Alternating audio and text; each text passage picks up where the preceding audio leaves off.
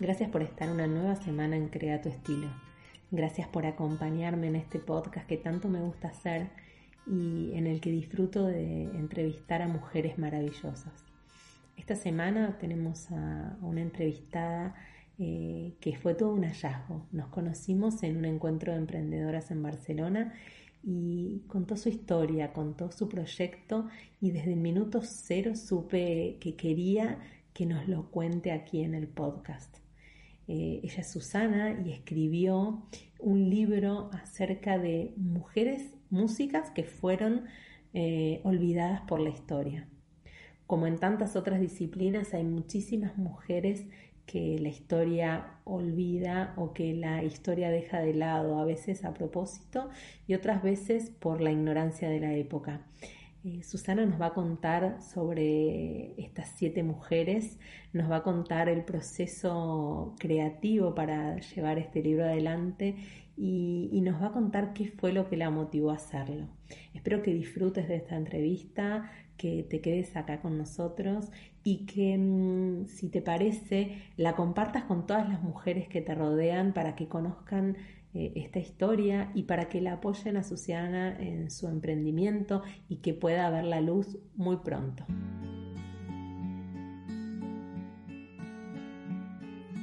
Hola, soy Farseguí y este podcast se llama Crea tu estilo. Es un podcast para conectar con mujeres que me inspiran, que me desafían en mis gustos, mis creencias y me ayudan a descubrir mi estilo personal. Para mí el estilo es mucho más que la moda. El estilo es la música que escuchamos, los libros que leemos, la comida que comemos, el perfume que usamos. El estilo es todo eso que nos describe. Explorando la infinidad de alternativas que hoy tenemos disponibles, seguro podemos descubrir el estilo que nos hace sentir únicas. Porque soy una convencida que cuanto más conocemos es más placentero elegir, porque la información nos hace libres y compartirla es mi compromiso con vos. Que disfrutes de este episodio y descubras vos también el estilo que estás buscando.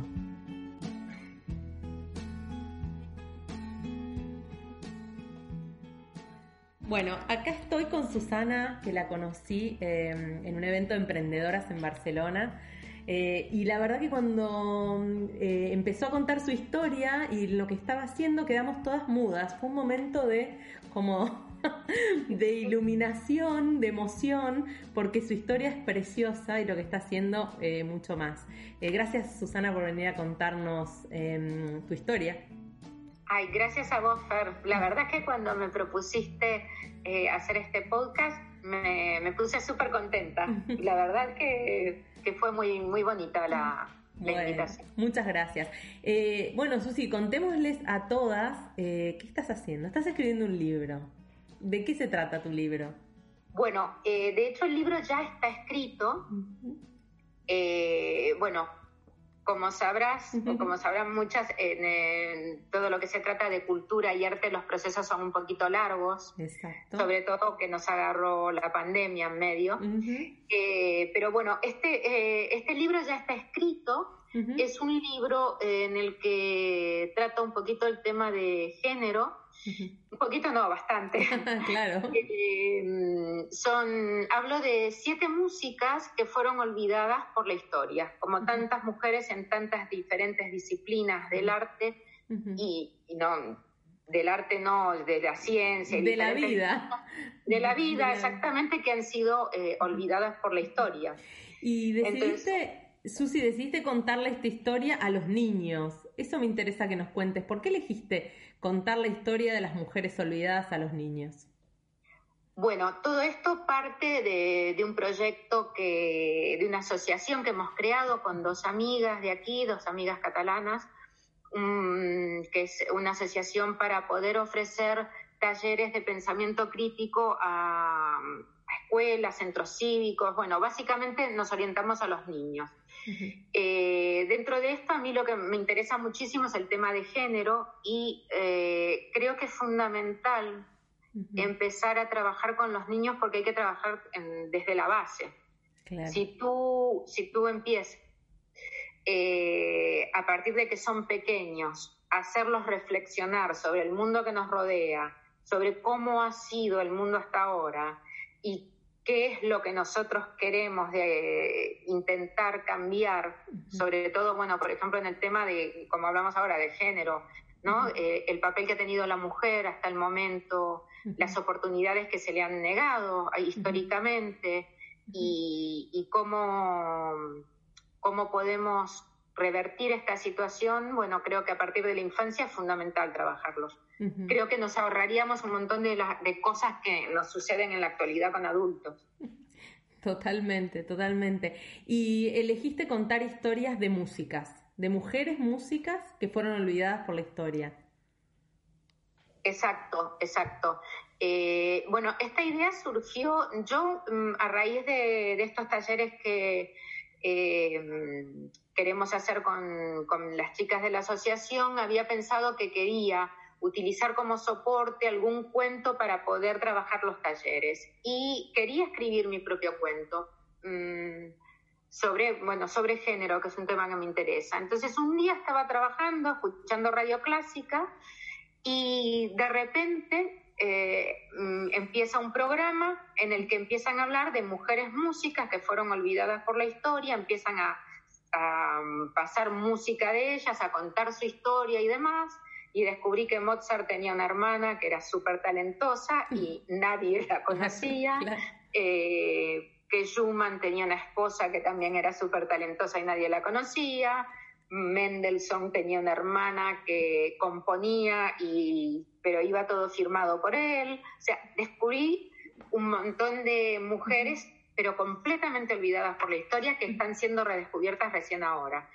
Y ese mismo día me puse a investigar. Y descubrí, bueno, unas mujeres maravillosas, encontré encontré notas, encontré documentación, películas. Em, mm, de todo. Y a partir de ahí fue cuando me empecé a, empecé a investigar y, a descubrir a estas mujeres, ¿no? Y a escribir sobre ellas. ¿Y qué fue lo que, si me podés contar así pinceladas de las cosas que más te conmovieron de cada una de ellas? ¿Por qué las terminás eligiendo? Porque al final eh, estudiaste muchísimas mujeres y elegiste para tu libro siete. ¿Qué fue de cada una lo que te despertó mayor interés? Em, en general, de todas, en, quedaron finalmente siete músicas. De la mayoría eh, que fueron eh, opacadas por los hombres de su familia, o bien por su esposo o bien por un hermano. En el caso de Mozart, el que tenía que triunfar era él eh, Fanny Mendelssohn también, su hermano, o por el marido. Esa es una de las cosas que me llamó la atención. Y otra, que ellas en un determinado momento de sus vidas tenían que dejar de lado la carrera porque la imposición social y familiar era casarse y tener hijos. Y dedicarse a eso. En el caso de Alma Mahler, por ejemplo, que ella se casó con Gustav Mahler, ¿no? Adquirió el apellido del marido, eh, que él era compositor y director de orquesta y demás, él abiertamente le dijo cuando se casaron que ella tenía que dejar la música, la composición, porque dos músicos no tenían cabida en un mismo hogar. Ella se tenía que dedicar al hogar. En el caso, sí, tal cual, así. En el caso de la hermana de Mozart, eh, el padre los eh, educaba musicalmente a ambos y hubo un punto en el que ella ya se acercaba a la edad en la que socialmente en aquella época se tenía que casar y él dijo, bueno, ya es hora de que busques marido y que y ahora nos tenemos que centrar en la carrera de Wolfgang, que era el hermano, ¿no? Qué maravilla. Y la monja, tenés una monja ahí también en las historias. La monja, bueno, el cuento empieza porque lo, hice cronológicamente. Las siete chicas están en orden cronológico y el cuento lo abro con la monja, que es una monja alemana, Hildegarda, que mm, nació en el año 1099 aproximadamente, y era una especie de Leonardo da Vinci de la época, era una humanista. no, no es que fuera música, sino que era médica, era música, era botánica, eh, escritora, poetisa, y además era una mujer con mucho carácter, además de mucha inteligencia, y ella fue escogida con el voto de todas sus compañeras monjas como abadesa. Ella era la que llevaba adelante la abadía eh, y mm, llegó a tener tanta mm, fama en, su época porque además tenía eh, como momentos de éxtasis y visiones, ¿no? Como Santa Teresa. Y mm, todo esto llegó a oídos del Papa y llegó a ser convocada por el Papa, que en aquella época el Papa era estaba por encima de los reyes y claro, claro. para entrevistarse con él. Qué lindo. O sea, una mujer muy potente. Y, ella tenía, bueno, eh, estaba, era la cabeza de esta abadía y escribió unas más de 70 piezas musicales de canto gregoriano para ser eh, cantadas durante las ceremonias de, su abadía. Y, toda la música de estas mujeres está disponible, si uno la quisiera, bueno, las partituras en algún caso será, o, o se han, han trascendido, ¿han trascendido esta música o no? ¿Tuviste que buscar demasiado? No, no demasiado, porque sucede que si bien estuvieron olvidadas por la historia durante siglos, en los últimos años eh, ha habido como una, un redescubrir de la música de estas mujeres, eh, de poder darles un poquito su lugar, y encuentras incluso en Spotify o en YouTube, encuentras música de, encuentras Encuentras canto gregoriano de Hildegarda, encuentras eh, lo poco que pudo escribir Alma Mahler, eh, encuentras Mendelssohn, de Fanny Mendelssohn, de lo que no ha llegado, que he buscado muchísimo, pero no ha llegado, mm, que se supone que sí escribió, pero no ha llegado a nosotros, es de la hermana de Mozart, de ah, ok. Ella no encontré nada, pero después sí, de las otras chicas sí, y hay cosas que son maravillosas. Y me habías, em, me, mientras hablábamos antes, me habías dicho algo que me encantó, eh, del rol que tenía la mujer en aquellos años, que podía tocar un instrumento, pero ¿cómo era? Claro, el, claro, el, eh, obviamente estuve leyendo mucho y e, e investigando, y entonces em, es como que mm, he visto, ¿no? incluso lo, lo ves en escritos, eh, que mm, la mujer tenía un papel como decorativo en, en, la música y en todo, en la vida, ¿no? Entonces, eh, la mujer, sobre todo la burguesa, eh, ella tenía que tocar algún instrumento porque quedaba bonito, hablar un poquito de tal idioma, eh, pintar un poquito, todo, un poquito de cada cosa, pero como algo decorativo, ¿no? Porque una mujer así bonita, con su cosita y demás. Entonces, habitualmente eran concertistas. Ellas tocaban algún instrumento para, además para deleite de los demás. ¿no? Había una reunión, venía, había la chica mona, tocaba el piano.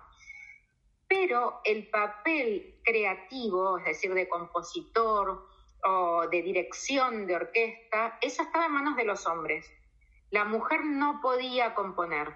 Claro. Entonces, por ejemplo, en el caso de Mendelssohn, Fanny Mendelssohn, la hermana de Félix, eh, tenía muchas eh, composiciones, pero hay muchas que se sabe que fueron escritas por ella, pero están firmadas por el hermano.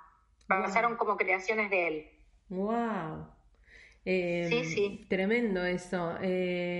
claro, vos sabés que si lee, bueno, a ver, a mí me gusta leer, mucho leer, y cuando uno lee literatura um, anti, bueno, a ver, o Jane Austen, por ejemplo, en la Inglaterra, bueno, el rol de la mujer era ese, era tocaba el piano un ratito para entretener, pintaba un cuadrito para mostrarles a alguien, era una figura tan decorativa, hasta en sus gustos, eh, era una vida tan aburrida, pobre también. Por eso hubieron rompedoras, estas, que, estas mujeres que rompieron con eso, la misma Jane Austen escribiendo fue una mujer que rompió con muchas estructuras de la época, es genial.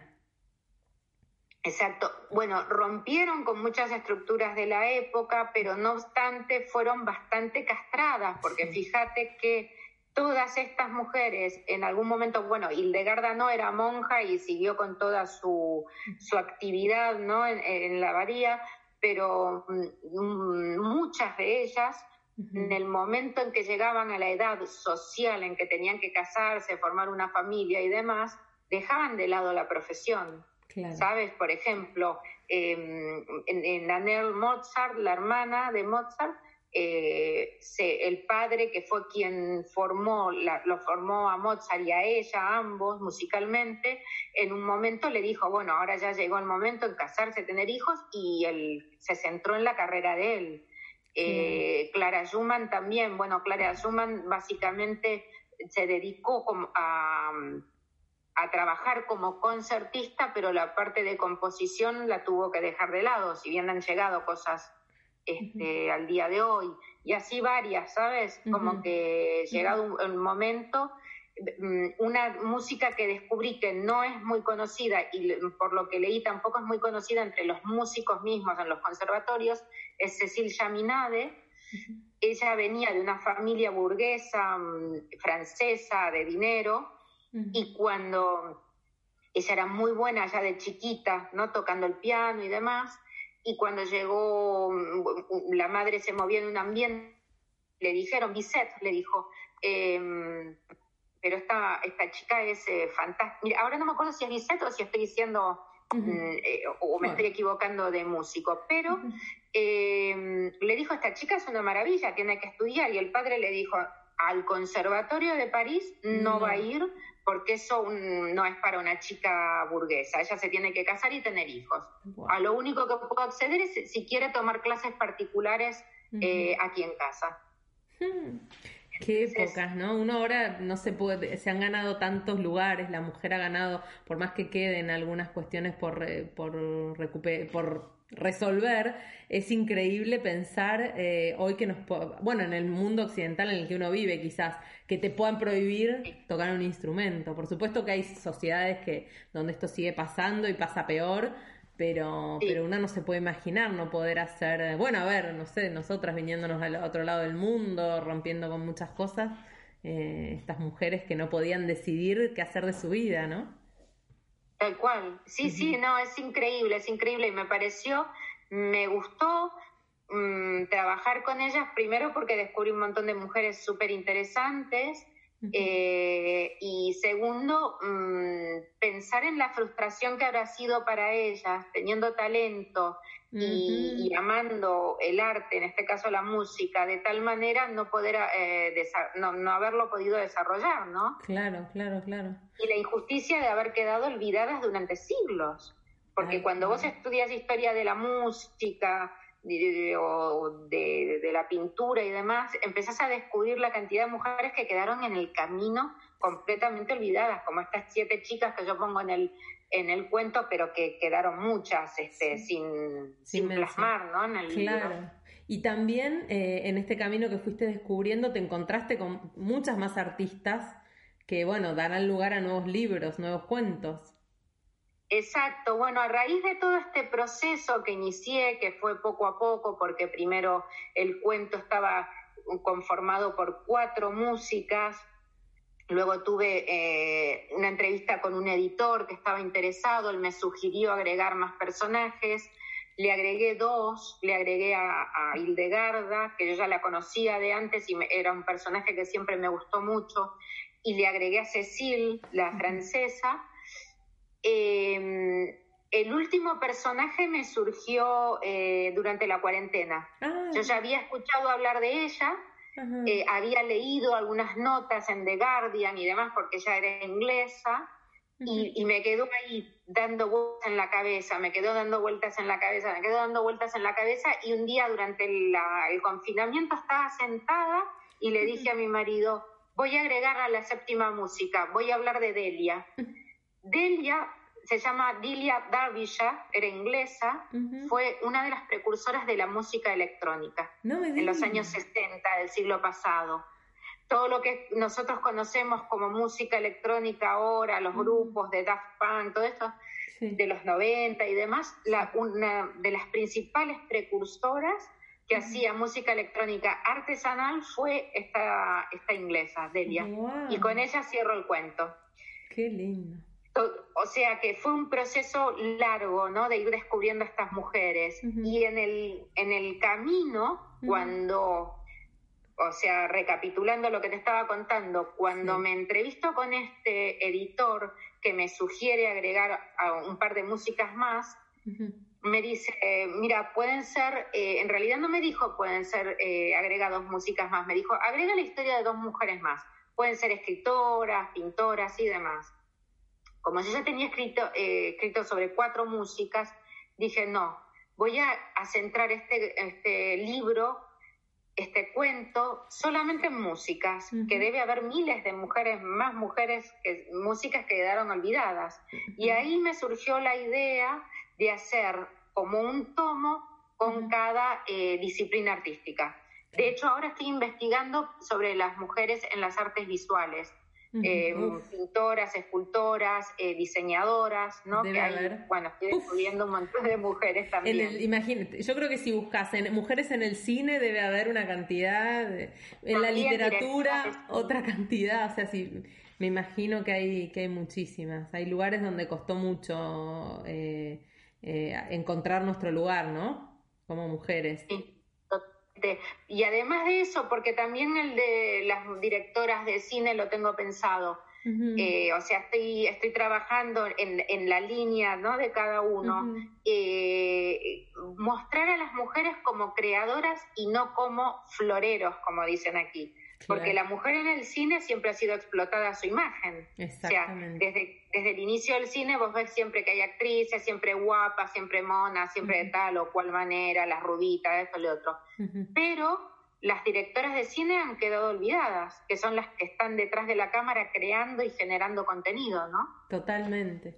Totalmente. Qué lindo, la verdad, eh, qué lindo lo que estás haciendo. Eh, me imagino la satisfacción que te genera tener, te habrá generado darle fin cuando pusiste que la historia se terminó, ¿no? Ay, sí, sí, totalmente, totalmente. Y esta última de la cuarentena me vino como un regalo del cielo. Fue linda del pastel, ¿viste? Sí, sí, Cuando dije, me había quedado ahí atrás, yo me quedé pensando en ella había leído aquella nota en The Guardian y empecé a investigar sobre ella y dije, bueno, ya está, ya tengo las seis músicas.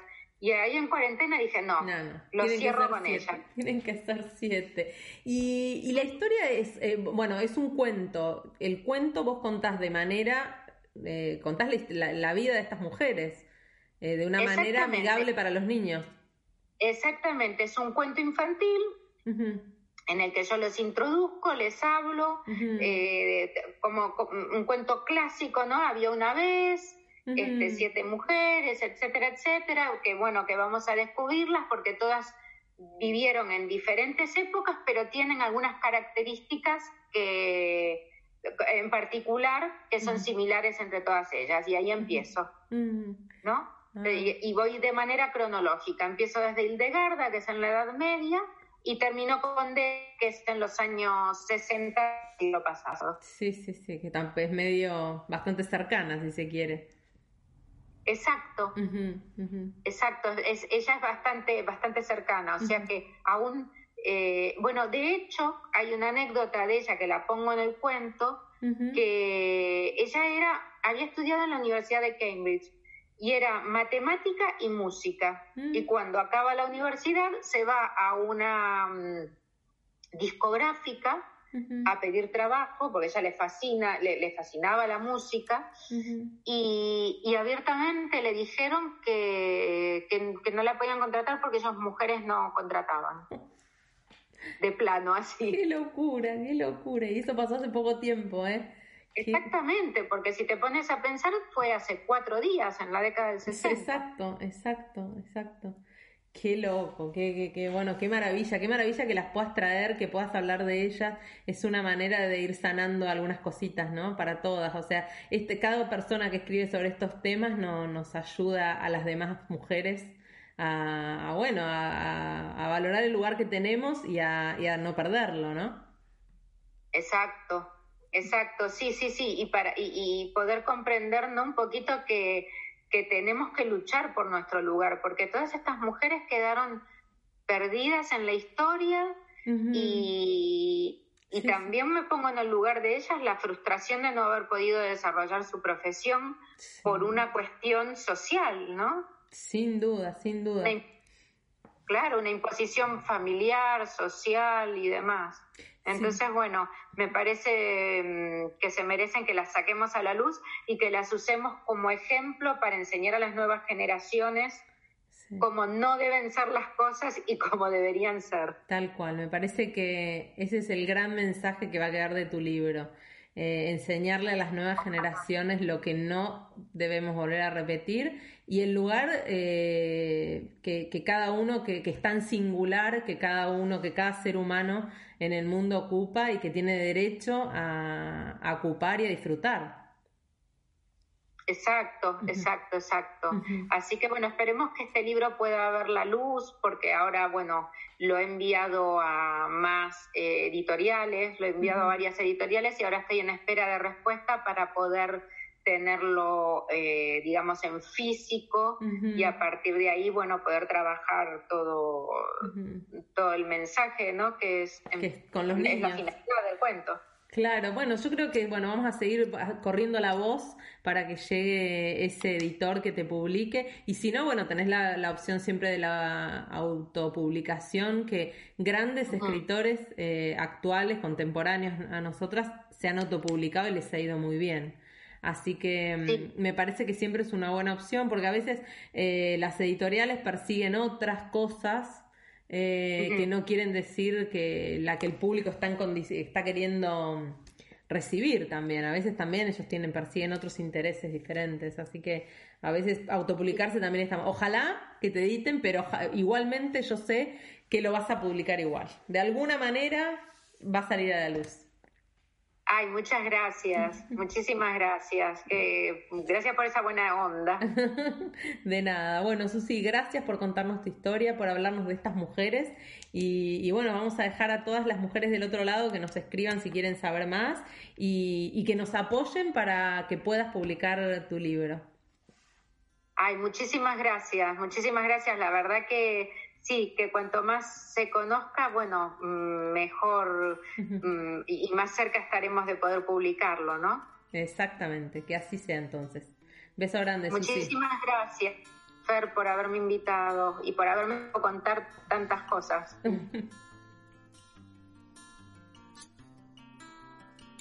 Tengo una gran noticia para compartir con ustedes. Esta semana y hasta el 18 de octubre, el podcast tiene un mecenas que nos va a ayudar a crecer y seguir adelante. Gracias a Nieves y a Young Living, todas las personas que estén en Europa y que accedan a los productos de Young Living desde mi perfil o el perfil de Nieves cuentan con un 24% de descuento en todos sus productos las que compren el kit premium no solo en Europa, sino en todas partes del mundo donde opera Young Living, no solo tienen el 24% de descuento en sus compras, sino que acceden a nuestro curso Aceites Esenciales 101 un curso de introducción a los aceites esenciales donde van a encontrar los beneficios de los aceites, los usos más frecuentes, recetas de cosmética, de limpieza para el hogar y de cuidado personal además de acceso a grupos privados con muchísima información más. También recibirán en su casa un kit de bienvenida para poder hacer muchas de las recetas del curso ustedes mismas. Las que quieran ir un poco más despacio y quieran aprender de los aceites antes de comprarlos, también van a poder acceder a nuestro curso Aceites Esenciales 101 por un valor promocional de 30 dólares. Un valor súper accesible para que todas puedan aprender mucho más y disfruten de los enormes beneficios de los aceites. Este precio promocional lo obtienen ingresando en mi perfil de Instagram en arroba farsegui o en el de Nieves, hello.nieves, o bien en el acceso que les dejo en la descripción del podcast con la clave para obtener el descuento aceites 101. Toda esta información igualmente estará disponible en la descripción del podcast, así que no se preocupen. Y recuerden, estas oportunidades estarán disponibles desde hoy hasta el 18 de octubre gracias a Nieves y a Young Living que lo hacen posible.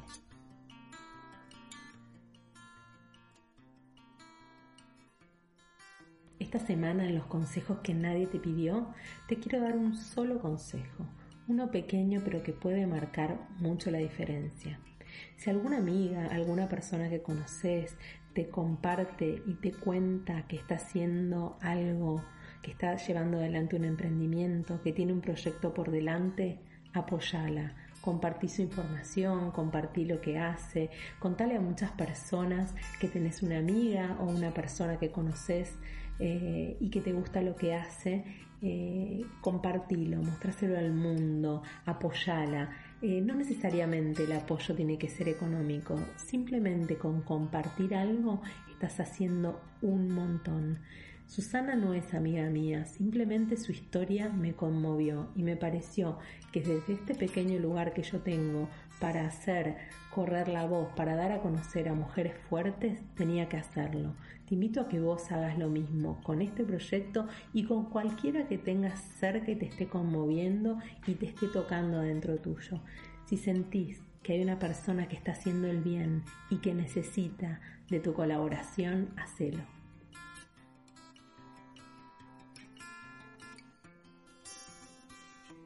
¿Qué te pareció nuestro episodio de hoy? Seguro que te quedaste con muchas ideas nuevas y que te inspiraste un poquito más. Si fue así, te pido que me des un like, unas estrellitas, que me dejes un comentario o que lo compartas con tus amigas, porque estoy convencida que alguna de ellas está esperando toda esta información para encontrar su estilo personal. También podés contactarme por Instagram en arroba o a través de correo electrónico en info.creatuestilo.gmail.com. Ahí te espero para algún comentario, para contarme algo, para sugerirme un tema. Podés escribirme por cualquier motivo. Si querés tener tu propio podcast, podés escribirle a Mel. Ella hace magia en Crea tu estilo. En su cuenta de Instagram, La Loca del Audio, vas a ver asesorarte de maravillas para que puedas empezar tu propio podcast. La próxima semana nos encontramos con un nuevo episodio lleno de inspiración y no dudes, crea tu estilo.